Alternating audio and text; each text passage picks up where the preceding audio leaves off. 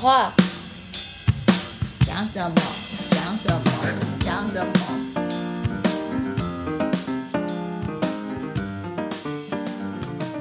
欢迎收听《Sky in the World》再次的播出，各位听众朋友，大家好。我们今天出了外景，来到台中，呃，我们来访问一位我之前呃中兴大学畜产系的学长，但他现在已经是中兴大学的助理教授，即将要步入正式的副教授的这个职位啊、我们期待未来再次访问他的时候，他已经是正职教授了。好，先说明一下，那个现在助理教授转副教授已经不算正职了，因为副教授也有六年条款什，么？所以副教授一样六年拿不出东西来，就有可能被学校解聘。哦，好，那反正我们就是砧板上的鱼肉，那上面要怎么讲，我们就只能积极的配合或者消极的抵抗。那无论如何，当然在学校该做的事情还是要做啦。那制度怎么变，有时候我们能做的很有限。好，那我们就是还是该怎么做就怎么做。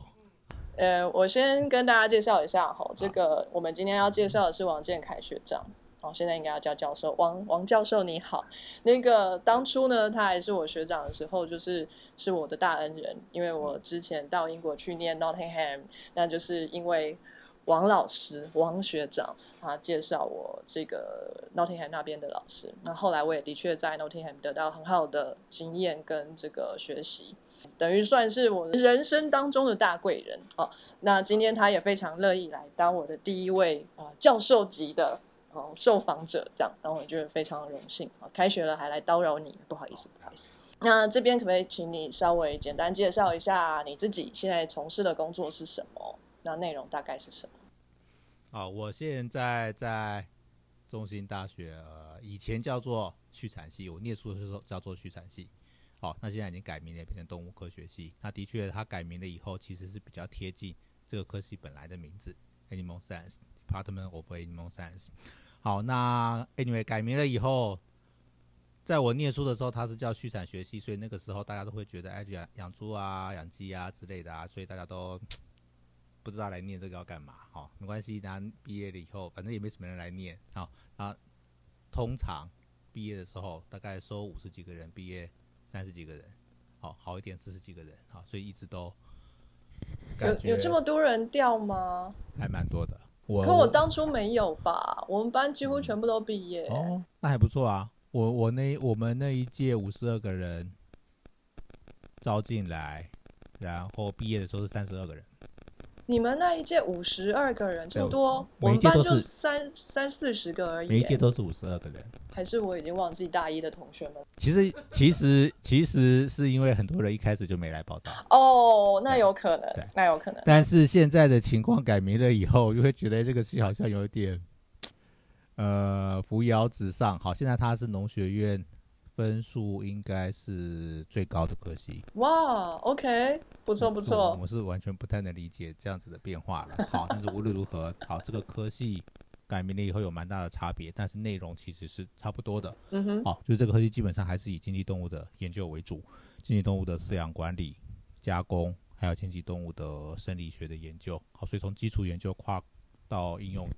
应用领域，跨的蛮广的。当初我在进来念续产系的时候，我记得很清楚，忘记是刘登成老师还是哪一位，就是跟我们说，这个你你念续产系你是不会后悔的，因为你以后绝对不会没有饭吃，再怎么样你都可以到电影院前面去卖烤香肠。殊不知现在已经没有人在看电影，在家就看 Netflix 就好了。但是烤香肠大家还是要吃的，烤香肠、烤鸡排还是我们还是离不开它的。大学毕业以后，哈工作了一段时间，去了很多地方，然后也是不知道为什么，最后还是回到学校了。嗯，接下来就请您介绍一下过去的学经历。考我们那时候联考，我们那时候只有呃几乎就有联考，好，然后每一班大概有一两个是真试的，所以真试的比例非常的低，大多数人就还是高中念三年，好，然后考一考就进来了。我会选择去产系的原因，是因为我只想念跟动物有研究有关的科系。哎，你也是真试的，我也是。不是，我是考，我是我是、哦我是笔试，我是联考。对，那那个我们那时候才开始，应该是事情真实的第二年。对，然后后来再慢慢的扩大，到现在可能已经占一半以上了。对我来讲，我只想去念跟动物有关的科系，所以我的选择其实就很窄。嗯就是兽医、动物、畜产，我只有这三个选择。嗯，那所以我填科系的时候也就是这样一路填下来。好，那刚好就是我的成绩就是落在中心，那我就来中心了，就来去产系了。嗯，呃，我是蛮满意去学习跟经济动物或者是驯化动物家禽处的相处。好，是实际上在我念大学的过程里面，我也觉得说，哎，我可以一直不断的接触，呃，一些实习工作、一些攻读的机会，接触到家禽处，哦，对我来说是一个还令我觉得舒服的环境。啊，我也觉得有很多东西是学习上会觉得让我有很多观念上的改变。你什么时候知道自己对动物特别有兴趣？我应该一直从小就是这样，我从小就是立志当一位科学家。哦，但是我当我觉得对我来说，应该是说在观察自然的过程里面，你会被自然那种无穷无尽的变化所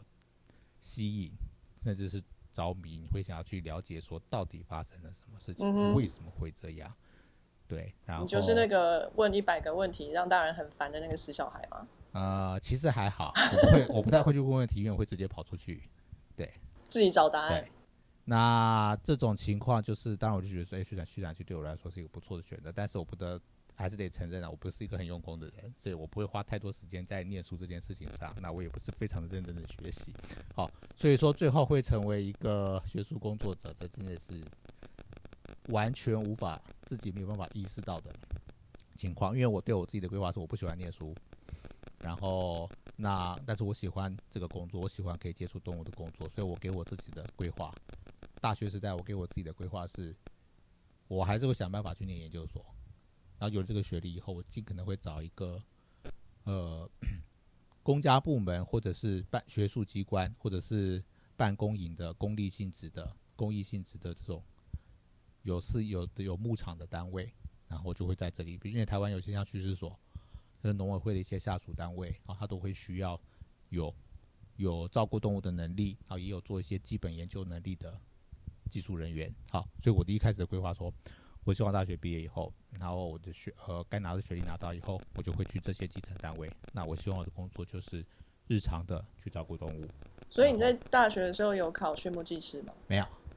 那你要怎么？因为我打算研究所的时候再考。哦对 OK，，好，这是这中间就牵扯到了后面又人生又出现了非常多的波折，所以只能说，好，无论如何，我觉得规划本身是一件好事，因为规划以后你才有办法去思考，不断的思考自你的未来的不同面向，但是还是要考虑到的一件事情，就是以我过来过来人的经验，就是未来会不断的变动，所以你一开始的规划一定会发生非常多的转折，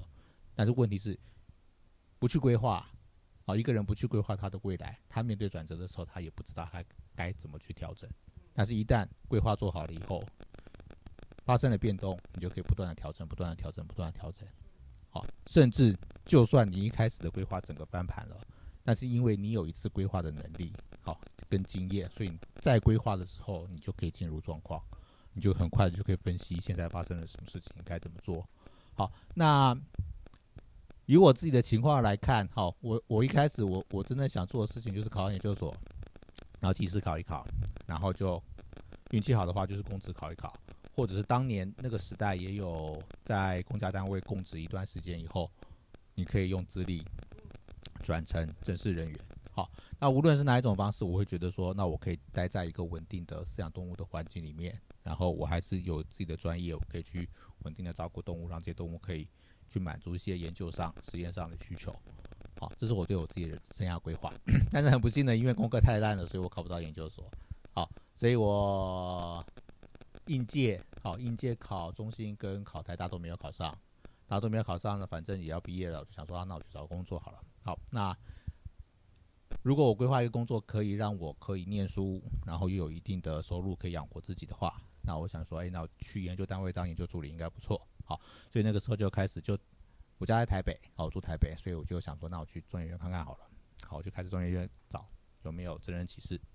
好，然后开始打电话。本来一开始是圣医所的一个陈怡专老师，好，陈老师那个时候没有助理缺，好，所以他就后来我就直接就问陈老师说，那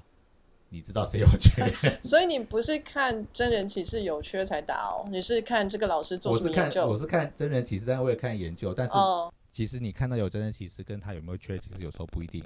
哦，OK，对，或者也许当时实验室需要的是另外一个专场。嗯，我问了陈一庄老师，那时候没有缺以后，那我就请他介绍，对。然 后他就是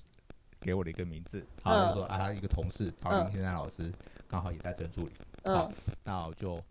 那个时候就说好，那就打电话去，那去了以后就去面试，那面试了以后，哎，好像谈一谈没什么问题，好，我就进林天老师实验室。那我觉得其实运气好好与不好很难讲，因为那个时候林老师正是他也是升等的关卡，好，所以实验室整个运作的状况比较紧绷。但紧比较紧绷的情况之下，就一进去其实学到蛮多东西的，而且很多实验室的管理跟运作，好，我在我觉得在中研院学到蛮多实验室的管理跟运作的观念，好，你会发现这些观念很明显的就是这些 PI 他们在国外受完完整的训练以后，他回台湾，他会试图建立这样子的东西。整个中研院的研究模式其实是比较接近美国的一些州立大学的研究模式。那当然好一点的实验室可能会更好，那可能有一些比较呃资源没那么充分的实验室，他们运作情况就很像一些美国的州立大学的做事的方式。好，那无论如何，你就会觉得说，哎，那个的确跟跟我们在大学接触到的研究环境会有落差，你就会觉得说，哎，做学术研究其实跟想象的好像不太一样。好，其实以前在系上的时候，系上其实有几个研究做的不错的老师。好，最我觉得印象最深刻的就是李双林老师。好，他是一个蛮认真做研究的人，但是他的手上的资源实在不是很多。好，所以说，当然那个李双林老师跟他比较熟，所以就会了解到一些，哎，好像做研究是一件有趣的事情，但是他是懵懵懂懂的，我们不是很了解。好，因为老师其实学校老师其实非常非常忙的，所以他其实并没有太多时间跟机会让你去了解什么叫做研究。好，那那我真正就是在中研院大概待了两年，好，呃，那两年的的时间里面，才真正了解什么叫进修，哦，PhD 大概是一个博士大概是一个什么样的东西。所以你去当研究助理，但是你看到了博士是怎么样去念的，因为？大多数的 PI 有年轻的，有可能比较资深的，当然你就不太在在他们身上看不太到他们去国外念书受到的影响。但是比较年轻的 PI，其实你可以感受到他们身上的被其他国家的这个系系统训练出来的改变。所以你在中心大学的时候有接触实验室吗？但是我们的我们科技的实验室，当然大多数情况都是养动物、照顾嗯动物，那其嗯实并没有太多的非常复杂的分析实验。嗯这相对于当时中医院来说，好，中研我们进去一进去就三本那个 molecular cloning，然后嗯开始看，看了以后就开始开始做，做里面有的没有一大堆乱七八糟的东西。这个东西你在台在实验室大概只有黄木秋老师那边对啊会碰到。那黄木秋老师这件事其实算是比较接近中研院那样子的一个工作环境，但是以以当时系商的情况来讲，大概只有是非常优秀的学生啊嗯才进得去。嗯啊那另外一方面，对我们来说，我们也没有那么大的诱因，说要去努力的成为优秀的学生，然后进那样的实验室。但是你进你到中研院了以后，整个环境都是那样，嗯他也不管你优不优秀，反正你就是得做，嗯而且就是得做出来。嗯。老板不会管你优不对优秀，你就是得学会，学会你就是要哦东西该出来就是要出来。那反观台湾，就是或或台湾式的，因为你刚刚说中研院是比较偏美国州立大学美式的教育，那在在中兴大学去产系，当初你感觉这边是比较台式的教育？应该是这样讲，我会觉得心有余而力不足。嗯好，我觉得大部分的老师还是受过国外教育训练回来，他们会想做一些改变，但是坦白讲，以国立大学可以提供的资源，好，能做到的事情真的很有限，非常有限。好，一直到现在回来都还是会有非常巨大的这个对环境的无力感。好，但是无力感归无力感，还是一句话，该做什么还是得做。好，所以只能想办法尽量做。但是整体来说，好，这个回这个我回头会再讲到这件事情。好，在中研院最大的差别就是说，我觉得其实对我来说最大冲击的一件事情就是说，这些 PI 的本身的观念、专业能力训练的非常好，但是他们没有办法把这个东西转给他们的学生。好，本土的博士班在训练的过程里面，你就会觉得跟他们跟这些 PI 接受训练完的 PI 会有一个落差，即使他们 PhD 毕业了，好，他们毕业的方式，你会在养成的过程里，你会很典型的看到这是一个、嗯台式的训练过程，就是一个劳力密集，嗯劳力密集，然后没有太多的思考的空间跟训练学生独立做事的能力。坦白讲，我觉得，当然，我觉得还很难讲，因为就是你还是会有看到一些非常优秀的学生，他有能力自己突破，有一直都有这样的学生，但是比例相对就不是那么高。所以大部分都是老师给一个方向，然后学生可能没有太大的思考空间，就是随着这个方向走的。所以很多情况，尤其是 PhD 让你需要去做一个开创性的研究的时候，那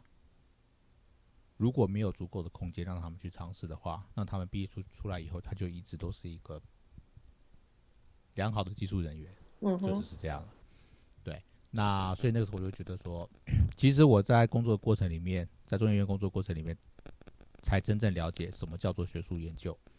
那另外一方面，在这个过程里面，我也会了解说，哎，这个这样子的学术研究，其实跟我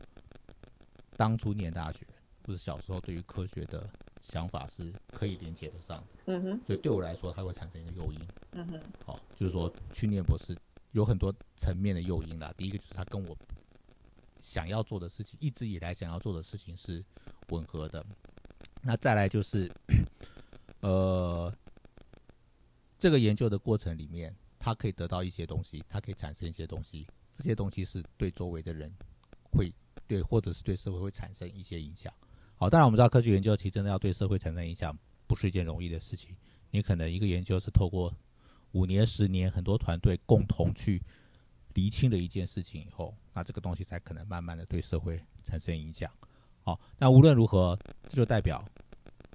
科学有能力改变社会，但是它是一个缓慢的过程。但是它一旦造成了改变，它可能会让一些社会的观念、制度、文化，哦，产就往往就往另外一个方向走了。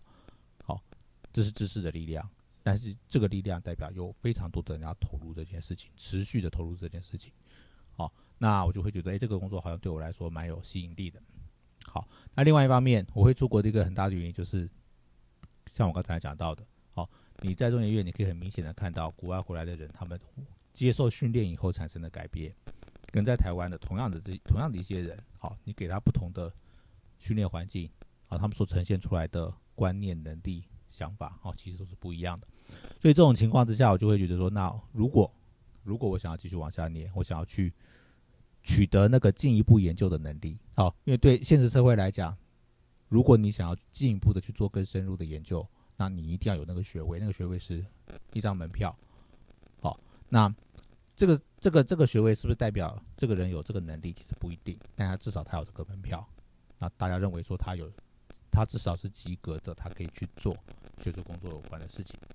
好，那所以对我来说就变变成一个新的目标。好，这个目标就跟我原来的嗯原来的规划不太一样。那中间又发生很多事情啦，比如说第二年要考研究所的时候记错报名的时间，所以我就没有我就不能考中心研究所。好，然后我去考台大的时候，最后那一年我离录取分数是零点五分，我因哎，为零点五分落榜。跟我一样啊，我要进中心的研究所也是零点五分。对，对我来说，好，那这这这就是老天的安排。嗯因为嗯那个时候托福也考了，GRE 考了，然后我就想说，就来那就来申请吧，然后就开始申请美国、英国的学校。他申请完一轮以后，就看一看。那英国的好处当然就是，通常英国的平均年限比较短，那当然就是没有钱啊。那美国的情况就是，美国情况有奖学金。我是那时候那时候申请学校，第二年有奖学金，第一年没有，第二年有。但是后来就想想，就说啊，但是以学校排名来讲，其实我觉得我对我对这东西我不是很在乎研究的的呃学校的排名之类的，但是研究的方向，其实研究方向我也不是很在乎啦。我因为我我我大概真正想做的研究方向大概就是内分泌跟生生殖内分泌、生殖生理跟内分泌，所以落在这个区块对我来说都是可以接受的。好，那主要就是去英国速度快，那它的整体的看起来成本会比较低，但是就是本来要去借钱啊，本来想要去贷款啊，所以你也是贷款？我没有贷款，我本来要去贷款，哦，OK，但是我要去贷款，我跟我因为要要跟家人要那个担保嘛，对，然后去担保的时候，那我在我爸爸妈就说他们有钱。这其实我蛮震惊的，因为我从小都一直觉得我家里的环境都藏起来我一直都不 对我一我一直都不知道我家里其实是有能力，但是我当然这个能力对他们不是一件轻松的事情，但是我以为我的家里是完全没有任何能力可以去做这件事情的，所以我一嗯开始的规划其实就是贷款，嗯哼，贷款，然后想办法慢慢还，这样。对，但是一直在我去办贷款的时候，我才知道，我爸妈才，因为我爸妈的，我我我后来在想他们的观点，可能是觉得他们不见得赞成我出去念，嗯。但是如果真的申请到了，嗯。真的真的就要出去念了，他们还是会想办法。，OK，，对，那后来也就知道说，哎、他们就是靠着那个退休金，嗯所以你是当他申请到了才跟他们说你要出国，对对，我是全部事情都弄都搞好以后要开始弄贷款，就只剩一个那个担保人的钱，所以其实我本来要去美国的，我本来要去美国的，因为美国第贷款第一年、第二年就有奖学金，嗯哼，所以对我来说，它就是一个合理的选择。对，但是后来我爸就说，就说他有能力去负担，所以他希望我选我觉得最最适合的，OK 所以后来我就去英国了。OK，对大概就是这样。然后当然去英国其实也是念跟动物科学有关的。其实你小时候喜欢动物嘛，那就是很 broadly 的喜欢动物科学。但是什么时候开始让你对生殖生理内分泌这一方面特别的？这应该是在大学吧。进大学以后，其实呃，我觉得第一个起点应该是我实习的时候是去动物中心，就是呃国家实验动物中心。然后刚好进的那个实验室，然后张维正博士他的那个时候他的专长是做那个固醇类内泌素，好，那我们就做了蛮多的动物行为跟内泌素的萃取跟定量，嗯好，虽然那个过程什么都没做出来，还蛮痛苦的，好，但是那时候就启发了，就开始有一个想法，嗯就是动物的呈现在外的行为跟内在生理的连接，嗯，它是靠有哪些东西去把这些事情连接在一起。我们看到动物呈现在外的行为表征、生理特征、生理生理现象，好，它背后内在的机制如何去控制，那是变成对我来说变成一个很有吸引力的一个巨大的问题。好，那这个巨大的问题就让我一直都一直都觉得说，哎，这一块好像是一个对于所有的动物来讲，包含人在内，哦，内分泌都是一个巨大而有力的机制，它主导了动物的非常多的呈现在外的行为，但是你你是不没有办法感知到它的存在跟运作，除非除非你有能力去研究透彻它的整个运作机制。嗯，好，那对我来说，它就变成一个有吸引力的研究方向，所以其实大概在大学时代我就开始对这方面会比较有兴趣。所以在找中研院的助理工作的时候，也是特别都找这一方面。并没有，因为那个时候就是就是一个工作导向，就是哪里有缺哪里去。好，那所以我那时候去做的其实是跟那个中枢神经损伤有关，哦，对，那个中风，中风造成的神经损伤跟修复机制。了解。好那大概就是这样，所以后来，但是后来又去念博士班的时候又转了一次，又重新转回原来的，所以我那时候后来去念生呃生殖内分泌跟子宫功能的影响调控，好，然后就还蛮顺利的就毕业了，很好，但是我也不知道为什么会会顺利，好，为什么不会顺利？这是你的兴趣啊。对，嗯，当然，我们都知道念念念博士的过程真的是充满了各式各样的莫其莫名其妙的变数。好，但是对我来讲，运气运气吧。诺丁汉大学的农农学院，好，后来变成生科学院。他们的其实生科学院有两个部分，一个是主校区有一个学院，然后另外一个校区，哦，沙登波因等有另外一个农学院。那个沙登波因的农学院，其实它本来是中英格兰农学院，